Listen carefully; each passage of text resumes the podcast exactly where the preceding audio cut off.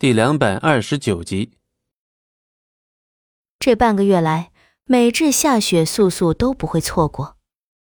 前几次，她的身体状况愈发下降，风景寒不许她出房门，只有下雪时许她打开窗户看看，而他也会在房中陪着她，在房中搬来十几个暖炉。他知道他不想错过雪天的缘由。这样浩浩汤汤落下的雪，在他看来，便是对他心底那个人的一场祭奠。每次下雪，他都会在窗前静坐很久很久。风景寒在不在房中，他不去在意；房中新增了多少暖炉，他不在意。有时候，风景寒会将几件厚的裘衣替他披上，他也不去在意。他想做的只是静静的看雪。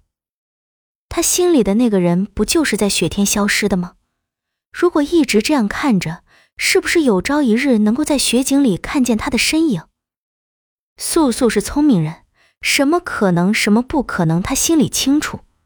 可是这次，他就是想要这样自己骗自己。他已经没有活下去的信念了。若不是如此自欺欺人，怕是他连一天都熬不下去。不久前，他亲手抹去了曾经属于他的所有美好。如今他只能为自己造一个美丽的梦境来重拾美好，这是一场美好又残忍的梦。但，如果可以，他宁愿永远都不要从这场梦中醒来。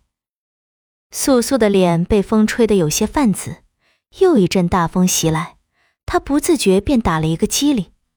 风景寒已站去他身侧，看他的模样，他的眉又是深深蹙起。不久。雪花开始飘落，一点，两点，渐渐的越来越浓稠。风景寒不再同素素说回去之类的话，他知道他不可能错过每一场雪。如今静静的陪着他，是他唯一能为他做的。素素仰面感受飘絮融化的冰冷触感，闭上双目，缓缓开口：“这雪。”今年怕是最后一次了吧？年难留，时易损。经风飘白日，光景西池流。人生天地之间，若白驹过隙，忽然而已。从指尖划过的一切还来不及感受，蓦然回首，发上似霜雪，面上已山川。两年后，深秋，西海之滨。这两年间的隆冬，时时下雪，可是却从来没有一场雪能像记忆中的那样百里雪清。似乎在两年前深冬的那场中雪后，一切都变了，一切都变得飘飘然然，好似万物失去了一切本该有的剧烈。这两年间，素素很是平静的在西海之滨一个曾经最辉煌而如今却最不起眼的地方生活着，她的发依旧白着。她也不去在意这些，只是日复一日度着时光。风景寒时常来看他，倪烟有时也会来探望一番。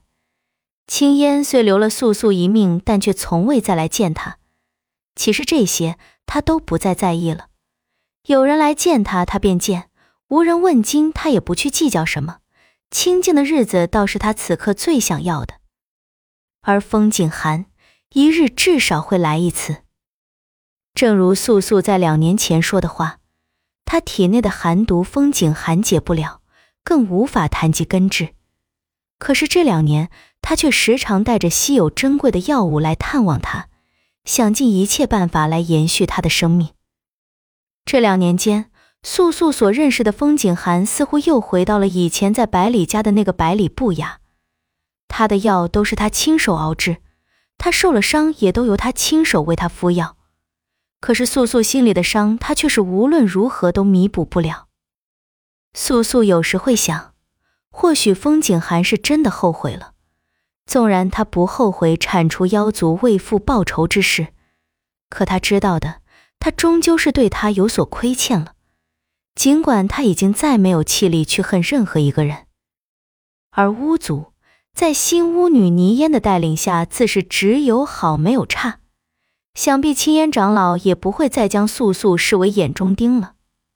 素素虽身在巫族，但却几乎是销声匿迹。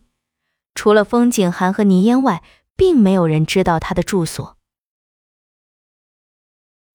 本集播讲完毕，感谢您的收听，我们精彩继续。